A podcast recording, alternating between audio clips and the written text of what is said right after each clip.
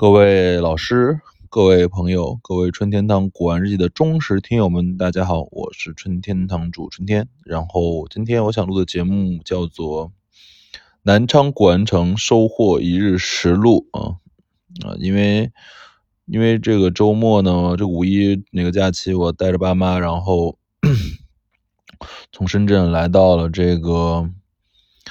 来到了这个著名的这个世界这个瓷都的这个古城南昌啊，也不能说瓷都啊，啊，就著名的江西省的这个省会城市城呃，这个这个南昌。然后我今天嗯收了一天的货吧，然后有一些感触，有一些实感，然后给大家分享一下。嗯，先说一下吧，就是嗯，在我心目中，南昌一直是。是没有感触的啊，因为我其实来产南昌两次，上次来都是很久之前跟前前前女朋友来的吧，现在是陪爸妈来，因为我母亲是这个宜春人，所以我们正好从南昌玩两天之后去宜春，去他老家去看看，对。嗯，南昌这个城市，我今天的早上和我爸先去简单逛了一下，我感觉还是一个比较陈旧的一个城市吧，物价非常便宜，然后什么半份才四块钱一份，比我们深圳便宜很多。然后，然后我就去看了看，然后我自己觉得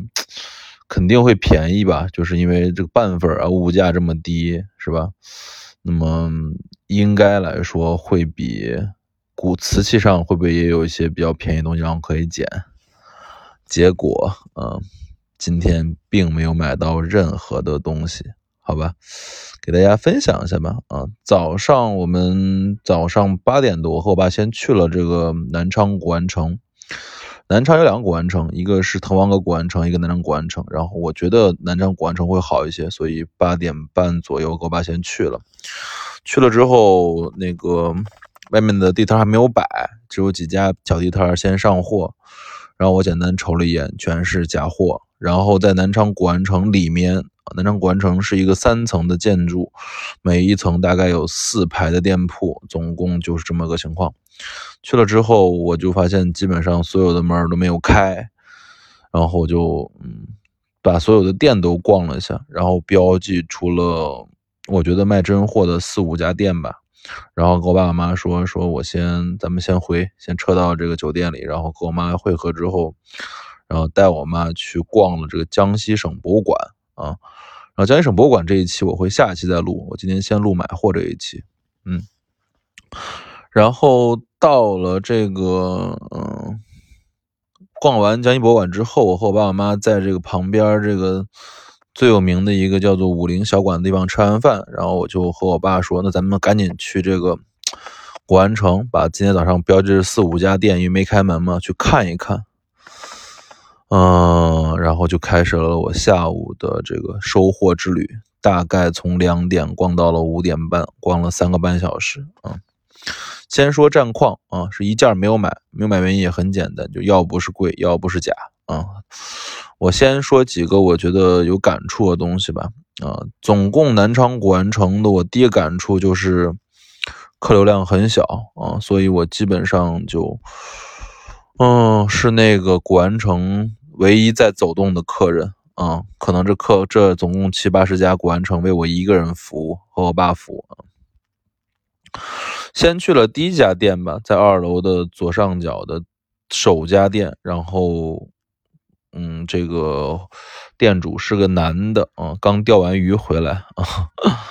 然后打开门一进去看之后，他就那个钓鱼的杆子、鱼和那个渔网都在，我还在逗他，我说：“哎，刚钓鱼回？”他说：“是，他刚钓鱼回来。”进去看之后，这家主营的是这个明末清初青花，还有一些晚清的青花，还有一些铜器和这个小木器。嗯，我问了几件东西价格吧。第一个是问了一个，就是嗯，晚清的一对儿英雄会的青花的大碗的价格，上面绘制的是雄鹰和老虎嘛，英雄会，嗯，然后上面写三个字英雄会，款儿是没有款儿的，底款对那个圈足做法是那种内内销的那种小圈足做法。我觉得比较开门吧。然后全品价格报价是一万二，然后我算了一下账没买，因为我觉得我自己卖也就卖到一万二左右，所以我觉得利润不高，放弃。然后又看了一个万利的，嗯，底款是纹那个富贵家气款的这个二十三厘米的一个挺大的直径的青花碗。客观说，这东西，嗯，拿不准，嗯，要价一万八千块钱，但是我觉得它这个青花的浮动感，啊，釉面的这个凝色感，感觉还是不太好，所以没动手，嗯。它这个如果是真的一万八是不贵的，但是我觉得不开门，所以没有买。然后在他们家里面给我感触比较深的是，在它的这这个右边卖这个青铜器这一栏嘛，就是铜器这边一栏里面有一个我觉得是挺开门的战国的魁有纹的这种魁式炉吧，鬼式炉。然后我觉得应该战国后期的，楚风歌挺挺明，而且它那个铜釉也是。很自然，然后整体的是，呃，是蜡法铸的这个囚龙纹，然后 开价六万，但是我因为我铜器不是我的专项，所以我没有拿得准，所以没有买这件东西，可能是今天落的最大的漏啊！如果它是对的话，对的话，这个这个我可能不止六万块钱，可能要到十二万以上了，甚至更高。但是在国内买卖青铜其实很危险的事情，所以我没有买，嗯。然后还那里面还看了几个就东汉的这种马蹄形的提灯吧，然后那个都一个六千，但是都是因为铜器我不懂，所以我不敢买。所以这块给大家的经验就是，不懂东西即使感觉很开门，依然不要买，因为六万块钱的东西，如果一旦买错之后，你还是很受伤的。对，在第一家店就等于是无劳而获啊，然后到了第二家店。第二家店给我是比较感触比较深的是这个叫小图古玩古玩店啊，然后我去的时候我看了有两个大碗啊，我看了之后我觉得我说爸这个他妈是漏啊，这是大漏啊，因为我看的一个是光绪的呃八仙青花八仙碗，然后是碎了的，然后是一个康熙莲娃娃莲子的这样的青花大碗也是碎的，我感觉看起来很开门，然后我。去了之后，他一直没开门，我很着急，我想捡这个漏，然后我就打了他那个门上的电话，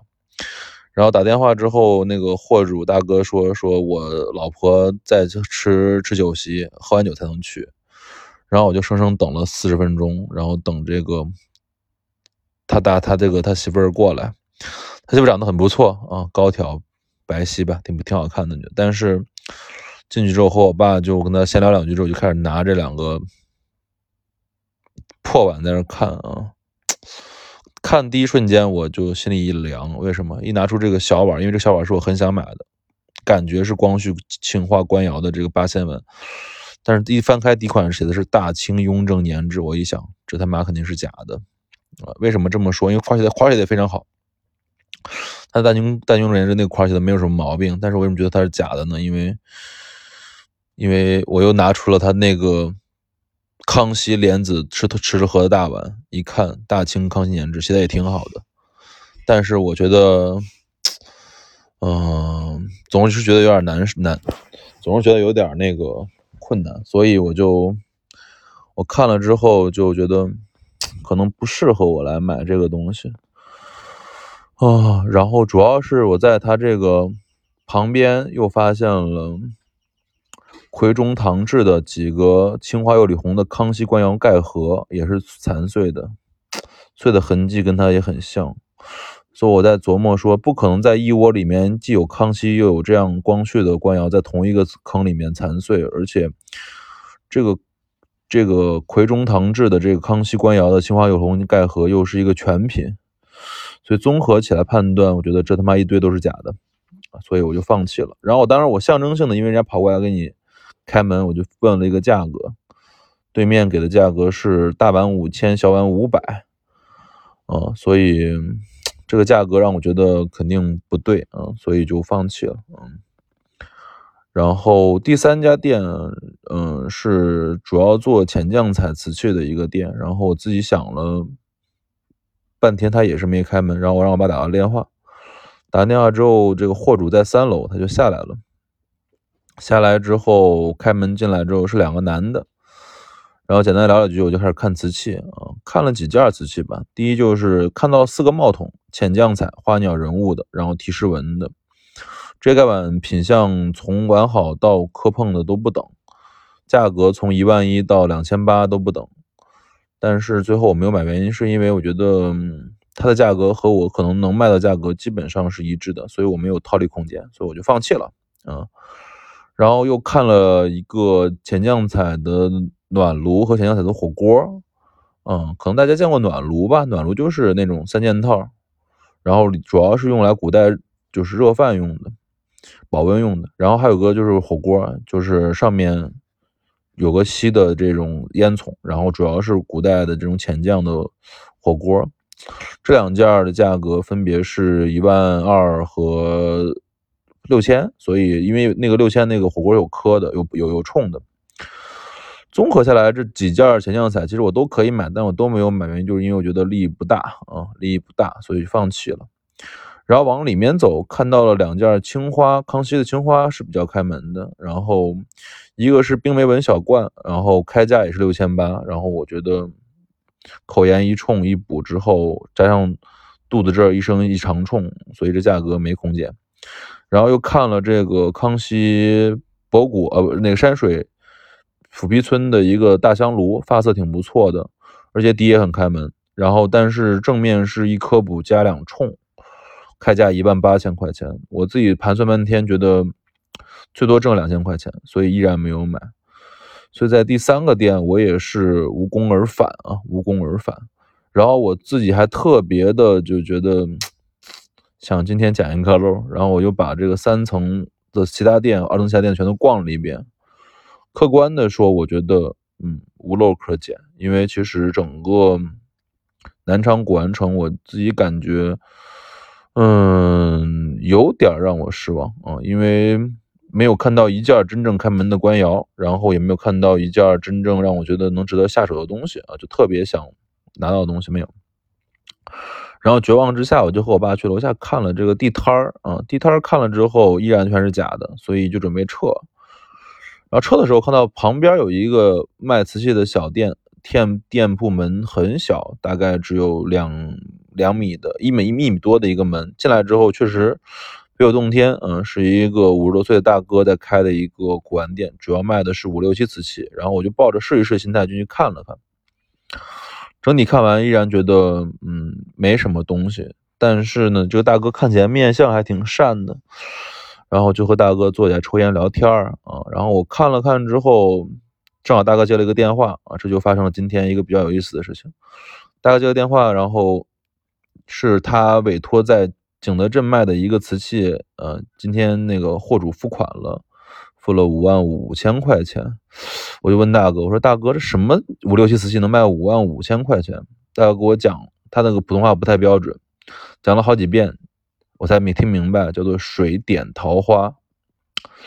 水点桃花。然后我自己都不懂这个品种，然后他就给我讲了讲，说这是毛主席当时九五零幺七五零幺计划里面的一个毛瓷的品种，主要的，呃，这套东西是四杯四碟加一个茶壶。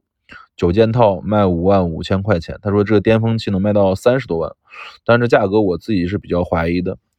但是确实对面付款之后，我认为是可能这个七五零幺的毛瓷有一定价值，然后我就把那照片拿过来看了看，因为他也是在寄卖在景德镇。看完之后发现就是那种底款是四字景德镇制，然后上面是水点桃花画法的，就是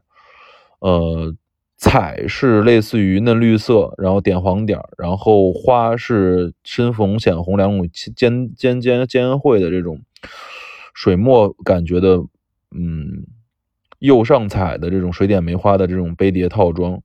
因为我自己确实没明白它价格能到五万五千块钱，然后他就大概给我讲了讲，说这东西可能存世量也只有两千套或者一千套左右，仍然有一定价值。所以今天在这个江西古玩城，唯一的收获就是知道了原来。七五零幺的毛瓷卖到五七五万五千块钱九件套啊，这个是超出我的预期的，所以未来我也会可能在七五零幺这品种上再多看一看。啊，这就是我今天收获的这个整体的感触吧。然后我明天可能会再录一期啊，讲一下我江西省博物馆的这个实录啊，讲一下我对江西博物馆的整体感官啊。谢谢大家，五件开门不解释，纯天堂藏词。